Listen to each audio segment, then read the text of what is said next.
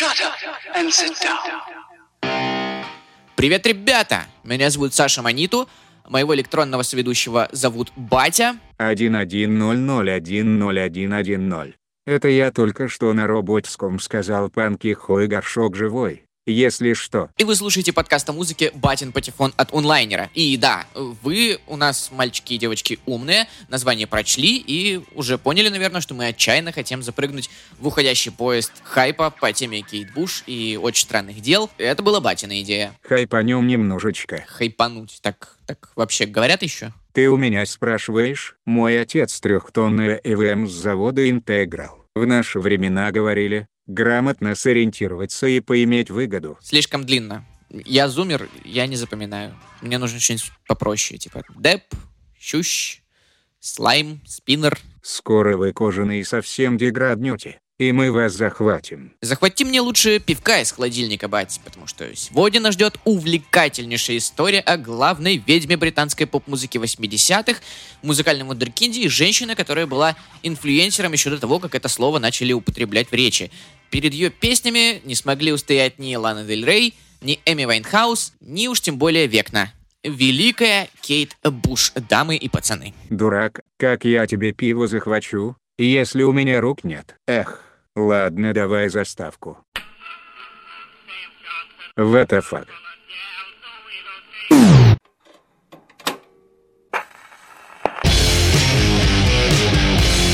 Другое дело. Батин Патефон. Кейт Буш родилась в очень благополучной и успешной семье. Э, Ее папа был уважаемым врачом с огромным количеством денег и связей, и, в принципе, будущее маленькой Кейт с момента ее рождения было практически предопределено. Сначала частная школа, потом машина в подарок на 16-летие, поцелуи с королем бала на заднем сидении, Затем папка башляет за приличный колледж, устраивает тебя на высокоплачиваемую должность к себе же. И желательно эта должность, конечно, должна исключать контакты с настоящими пациентами, потому что папка-то в курсе, насколько балбесная у нее чада. Сказка же. Но Кейт э, все эти стереотипы о богатеньких детках э, сходу разбивала в пух и прах. Она получилась у мамы с папой слишком уж отборным куском ДНК. Девочка была не по годам умна, одарена и слегка социофобна. Э, вечеринкам со сверстницами из ее богатого района Кейт предпочитала игру на фортепиано и книги. И уже в 11 лет она написала свою первую песню. А к 15 их количество достигло 50. То есть, по факту, уже в подростковом возрасте у Кейт Буш было 5 полноценных невышедших альбомов. Кирилл бледный с пошлой мули не напишет столько до конца жизни. Ну, что есть, то есть. Видя музыкальное рвение дочери и, видимо, смирившись, э, что продолжателя врачебной династии из нее никак не выйдет, Буш-старший, как бы это ни звучало, поднимает все свои связи, чтобы помочь дочери устроить музыкальную карьеру. И в то время э, все, что было на руках у маленькой Кейт, это демо-кассета с ужасной записью, на которой девочка пела свои песенки под пианино. И этого как бы, ну, маловато для того, чтобы стать популярной. Монеточки этого хватило. Бать, ну ты и делай скидку на время. То качество, с которым монеточка записала себя на диктофон, было чуть ли не уровнем Эбби. А вот кассета Кейт Буш звучала реально трушно фигово. Настолько, что невозможно было разобрать ни лирики, ни мелодий. Неудивительно, что большинство лейблов послали папку с дочерью куда подальше с формулировкой «не формат» и вообще мы нифига не поняли. Но одна из кассет каким-то образом попала в руки гитаристу Pink Floyd Дэвиду Гилмору. И, будучи опытным грибоедом, э, с сознанием, что шире моих рэперских труп из начала нулевых, Дэвид как-то сумел расслышать в записи нестандартные мелодические ходы и талантливые тексты девочки, и поверил в нее.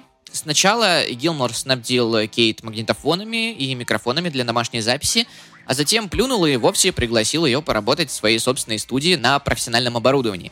Кейт и Дэвид записали вместе 10 песен, э, которых мы с вами никогда не услышим. Потому что Буш э, отлетевшая перфекционистка, и когда в 1986 году эти записи должны были увидеть свет под названием Кейт Буш Early Years, э, наша героиня словила ностальгического кринжа от их прослушивания и велела немедленно уничтожить весь тираж кассет. Эх, вот бы переместиться в прошлое и сделать то же самое с ДНК Артика и Асти. Когда Кейт стукнула 17, Гил Гилмору все-таки как-то удалось выжать из нее э, целых три по-настоящему годные, качественные демо-записи. Ими стали песни The Man with a Child in His Eyes,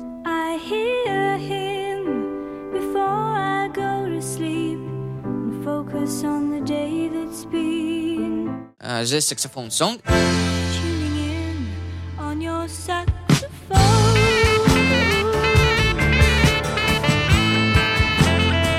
и Maybe. которая в нормальном качестве так и не вышла. Но вот вам запись лайва с радио 80-х. Судя по качеству записывали на кошачью жопу. Не иначе.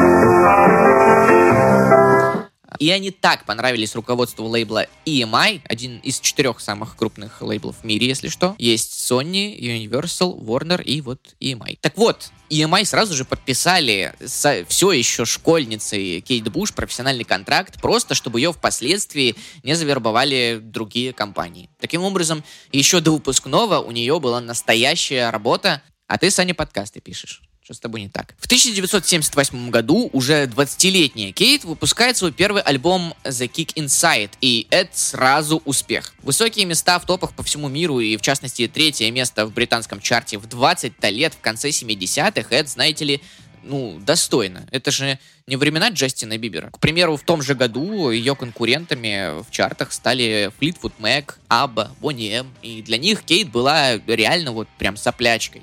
Тем не менее, третье место альбома и первый мировой хит. И так вышло, что дебютный сингл Кейт Буш, то есть первая же ее не демка, а полностью качественно записанная и готовая песня под названием Wuthering Heights сходу возглавила чарты Великобритании, Австралии, Нидерландов, Бельгии и Новой Зеландии.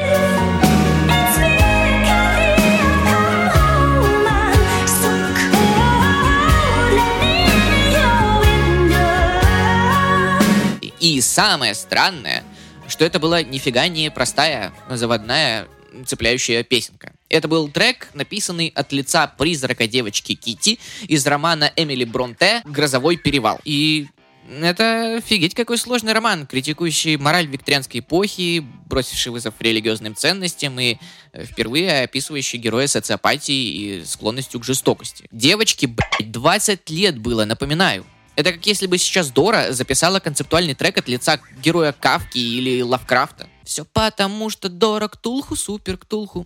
На волне популярности, внезапно свалившийся, лейбл EMI, потирая свои потные ладошки, в срочном порядке лоббирует э, выход нового второго альбома Кейт под названием Lionheart, который увидел свет буквально через полгода после дебютника. А саму Кейт э, снаряжают в дорогу и отправляют в большущий европейский тур под названием Tour of Life. Но ни одна из этих затей по итогу ничем хорошим так и не закончилась. Во-первых, э, сострепанная наскоро вторая пластинка была как бы норм, но не фонтан. И достигла всего 14 места в чарте. А огромный тур настолько сломал и вымотал молодую Буш, что после него Кейт не каталась на гастроли и не давала никаких концертов в принципе более 35 лет. Оу, шит, гадэм. Yes, man, it's mind blowing. И виной всему ее абсолютнейший перфекционизм, который мы уже разочек упоминали. Дело в том, что шоу в этом единственном туре представляли собой не просто концерт, а целое театральное представление с декорациями, танцорами, сменами нарядов. И неудивительно, что после 24 ночей к ряду в таком темпе э, Кейт просто-напросто перегорела. Одних платьев у нее на вечер было минимум три. Тут чисто от переодевания между песнями можно мозоли натереть на всем теле. И в итоге по возвращению из тура Кейт э, железно решает сконцентрироваться на процессе написания музыки. Если она не тянет концерты своей мечты со всем этим театральным пафосом, то нафига их вообще тогда давать? Лучше сидеть на студии и спокойно себе мутить бенгеры. Началась запись нового альбома, и в этот раз Кейт настояла, чтобы ее взяли в команду продюсеров, работающих над звуком и аранжировками, как полноценного члена, потому что ей надоело быть просто поющей девичьей головой. В итоге в ее руках оказалось куда больше э, власти и влияния над итоговым результатом, и это очень сильно сказалось на новом альбоме под названием Never Forever, который впервые в карьере Кейт э, возглавил британский чарт и подарил ей дискографии еще один крупнейший мировой хит под названием «Бабушка». Бабушка,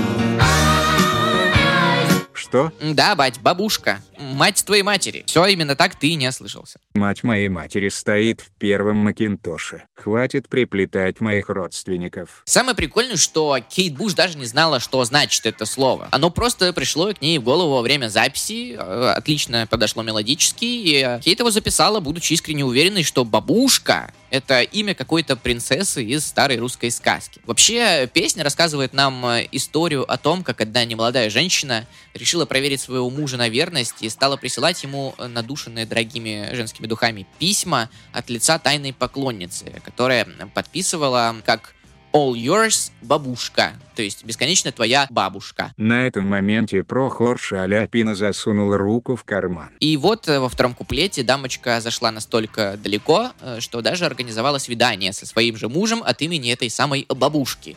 И придя на него, мужик с удивлением обнаружил свою же суженую и влюбился в нее заново. Он закричал «Я весь твой, моя бабушка!» Чакра брака снова открылась, матка задышала. Короче, счастливый конец и заселение в вип-домик. Вот такая вот милая песенка. Бабушка, бабушка.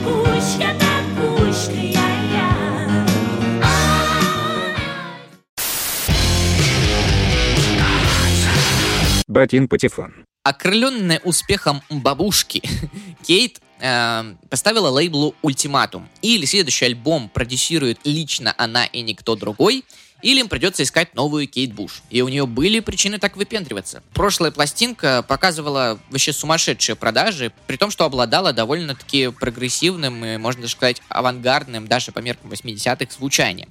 Лейбл пожал плечами и сказал, фиг с тобой, все в твоих руках. И даже наши бабки. Так появился на свет альбом The Dreaming, который вышел в 82 году, и на нем не было ни одного хита.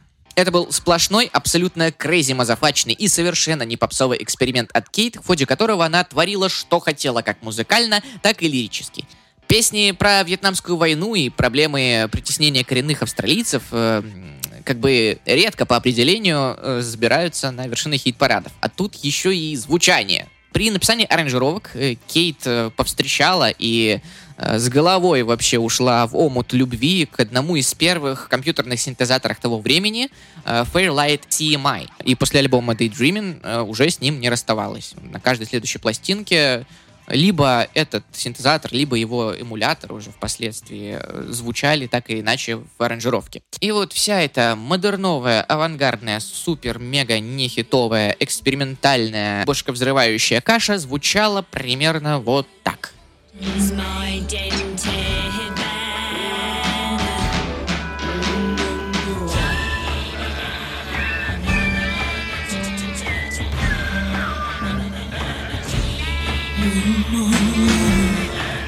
На обложке пластинки была изображена сама Кейт в образе жены Гарри Гудини с ключом во рту, готовая передать его своему закованному в цепи мужа в страстном поцелуе. Это был реальный секрет одного из главных трюков Гудини, э, когда его заковывали, э, погружали в огромный аквариум с водой, и он что-то там трепыхался, трепыхался, а потом выплывал, и непонятно как, э, в общем. А вот, э, оказывается, вот так вот. Поцелуйчик на счастье перед погружением в воду играл тут ключевую роль. Во всех смыслах ключевую. И, собственно, этой истории также была посвящена одна из э, песен альбома. With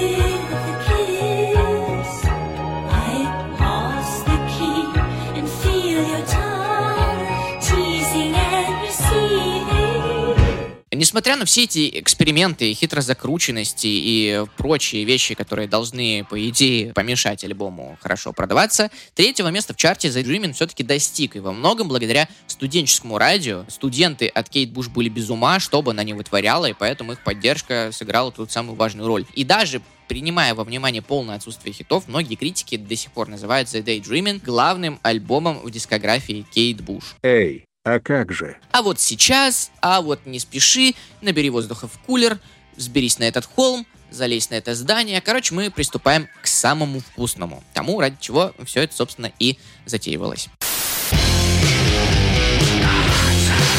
Батин Патефон. Итак, шел э, сентябрь э, 1985 года. Человечество еще не знало, что стояло на пороге огромной ужасной трагедии. Через э, полгода буквально э, взорвется Чернобыльская атомная станция, а через 8 месяцев родится Ольга Бузова. И что из этого страшнее, наши потомки будут спорить еще долгие годы. Но пока для вселенского баланса и для того, чтобы хоть что-то прекрасное э, перекрыло надвигающийся кошмар, Кейт Буш выпускает свой главный, по мнению большинства его поклонников, альбом в карьере под названием Hounds of Love. И этот альбом окончательно закрепляет ее в роли иконы мировой прогрессивной поп-музыки. И вот, да, это та самая пластинка, на которой вышел Running Up That Hill. Более того, он здесь стоял первым треком. If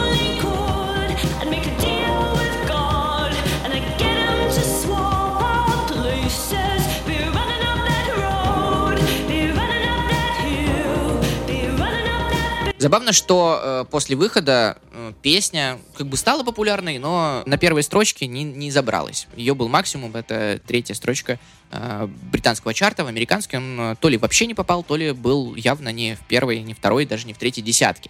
Однако все это, даже до недавнего признания, не помешало песне стать культовой для многих поколений. У бумеров э, был оригинал от Кейт Буш, миллениалы кайфовали от э, версии Пласиба, God. And get him to swap our places, be running up that road, be running up that а зумеры? Азумеры гуглят, что это за новая певица Кейт Буш, и есть ли у нее OnlyFans. ну, типа того. Сама песня изначально должна была, кстати, называться A Deal with God, то есть сделка с Богом. Но лейбл EMI побоялся, видимо, анафемы и потребовал изменить название на что-то менее религиозно-провокационное. Ну, Бог, он же ведь как э, Волан-де-Морт, он не любит, когда его лишний раз упоминают в суе. Хотя, если разобраться, то при всем желании Running Up That Hill не способна оскорбить чьи-то чувства в принципе. Наоборот, этот трек должен э, входить в топ песен, помогающих выбраться из депрессии. Это песня о взаимопомощи, о высшей степени эмпатии, когда ты хочешь поменяться местами с человеком, проходящим через трудности, чтобы помочь ему, чтобы преодолеть все вместо него. Припев, собственно, гласит, «Ах, если бы я только мог заключить сделку с Богом и поменяться с тобой местами, чтобы взобраться на этот холм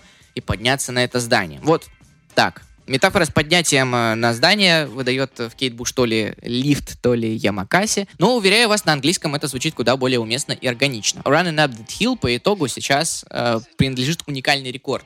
Это трек, который дольше всего шел к своему первому месту в чарте. Напомню, что в 1985 году э, песня дошла до третьего места, э, но месяц назад, после финальной серии «Очень странных дел», внезапно она влетела на первые строчки в Америке и в Британии и принесла Кейт Буш 2,5 миллиона долларов выручки за неделю, и это только за стриминг. 37 лет песня ждала своего окончательного признания. Такого раньше еще не было. А Рик Эстли, а Hello Darkness My Old Friend от Саймона и Гарфанкела, а на заре в конце концов? Даже близко нет, батя. Даже близко. Что же касается всего остального содержимого альбома Hounds of Love, а там еще очень много интересного помимо Running Up the Hill, то вам нужно знать, в первую очередь, то, что это сложная, странная, но красивая музыка. В этом альбоме собрана куча всего, и таким образом странным перемешано, что, казалось бы, об этот порог вхождения можно споткнуться даже сейчас, что уже говорить про 80-е. Там тебе и ирландские мотивы, и грузинские народные песни в исполнении хоровой капеллы, как э, в треке Hello Earth, например.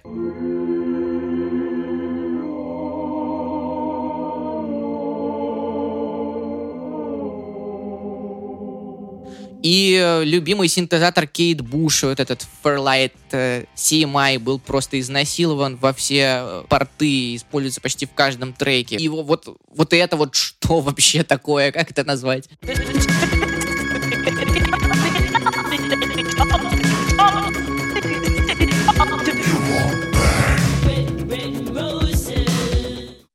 моя тема. Короче, в этом альбоме Кейт дала себе разгуляться вообще на полную, и это был триумф симбиоза ее любви к хитро закрученным экспериментам и э, одновременно э, хитовым, хорошим поп-звучанием. Вообще неудивительно, конечно, что Кейт ушла в такие дебри, потому что на этот раз она даже не записывалась на большой студии. Она специально построила под э, запись Hounds of Love собственную студию в сарае на заднем дворе своего дома и буквально заперлась там на несколько месяцев. И вылезла уже, имея на руках, так сказать, рыбу всей пластинки. Осталось только доделать то, что в одиночку она потянуть уже никак не смогла бы. Например, запись хора и оркестровые аранжировки. А там, между прочим, э, чуть ли не национальный британский оркестр участвовал в записи по итогу. Более того, Hounds of Love отличается не только сложной музыкальной, но и текстовой э, составляющей, и это прям супер задроченность в хорошем смысле этого слова.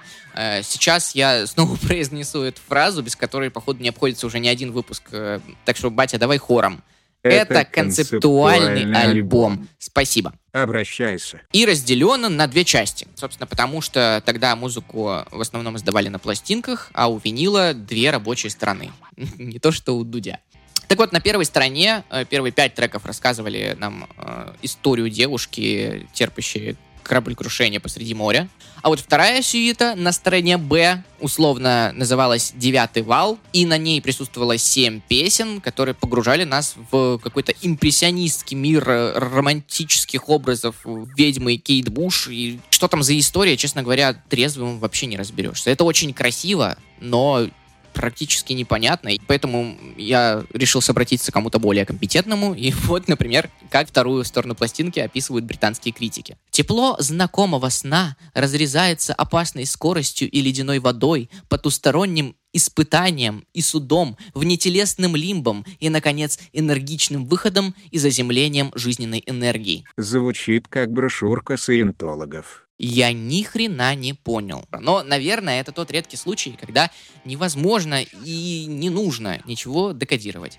Hounds of Love — это просто красивая музыка, которой нужно удивляться и пробовать насладиться. И спасибо боженьке за 80-е, это период безумных экспериментов в поп-музыке, который, возможно, никогда больше не повторится. Мы тут недавно разговаривали с одним э, товарищем и пришли к выводу, что в СНГ что-то подобное э, только гораздо более кринжово и низкокачественно, при всем уважении, э, произошло только в 2000-е годы, когда, опьянев от свободы и новых возможностей, музыканты и продюсеры начали с большим удовольствием делать всяческую странную дичь. И эта странная дичь э, становилась популярной. Таким образом, в конце 90-х, начале нулевых появились э, там певец Шура, например, Глюкоза, Витас, Тату и прочие слегка сумасшедшие поп-проекты, которые, тем не менее, сегодня воспринимаются даже с некоторой теплотой, и аналогов им, э, как говорится, не было. Ты сейчас сравнил Кейт Буш и Шуру. Так все, прощай жестокий мир. Я тебя покидаю. Нет, стой!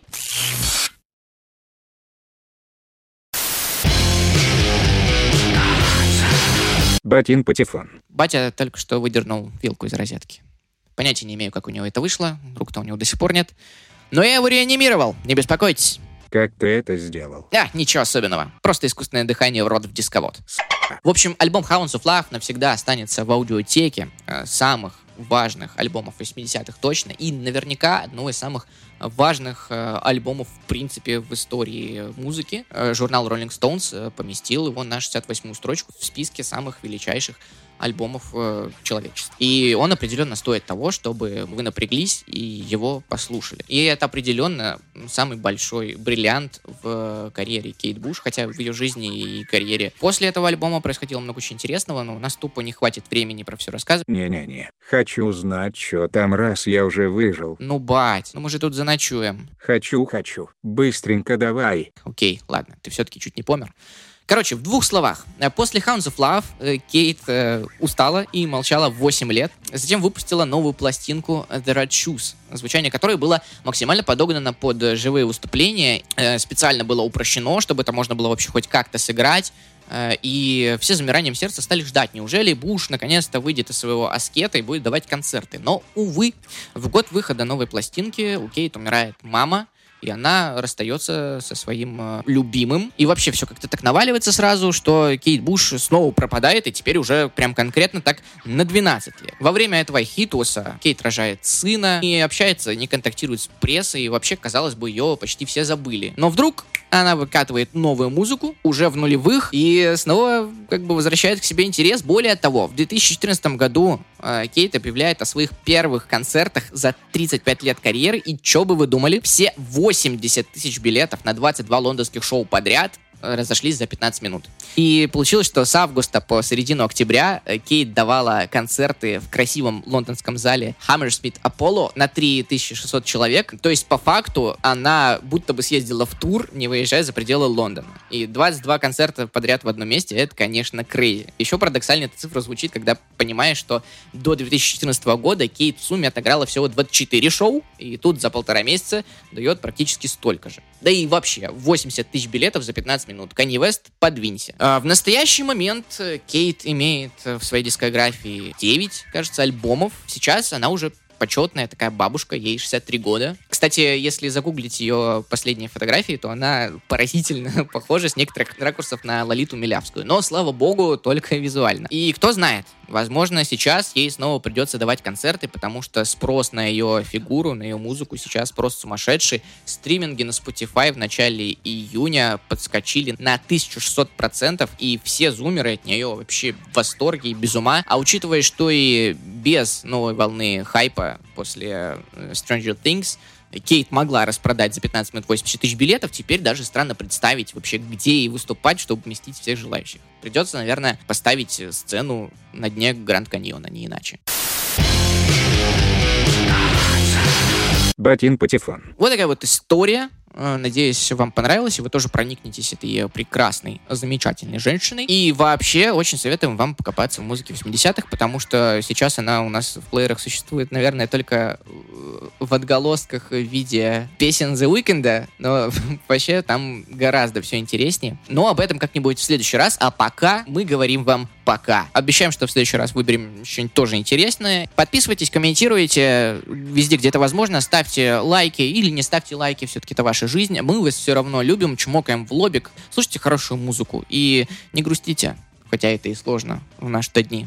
Но мы постараемся этому как-то посодействовать. Покеда. Батин Патефон.